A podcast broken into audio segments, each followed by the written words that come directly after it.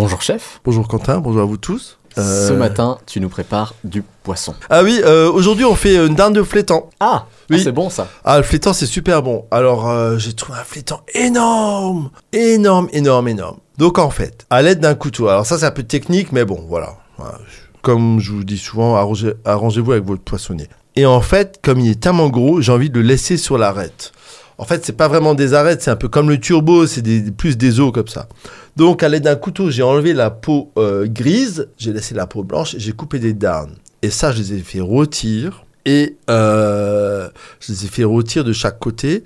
J'ai mis au four à peu près euh, 8 à 10 minutes à 180 degrés. Et à côté de ça, j'ai fait une euh, étuvée de poireaux, un peu original. En fait, j'ai coupé du blanc de poireau en cubes, j'ai fait étuver au beurre. Et au dernier moment, j'ai mis quelques cubes de foie gras. Tu vois, comme ça, ça, fond un peu avec le poireau. Vous sortez votre dinde de flétan euh, du four, vous la posez sur votre étuvée de, poireau au foie gras.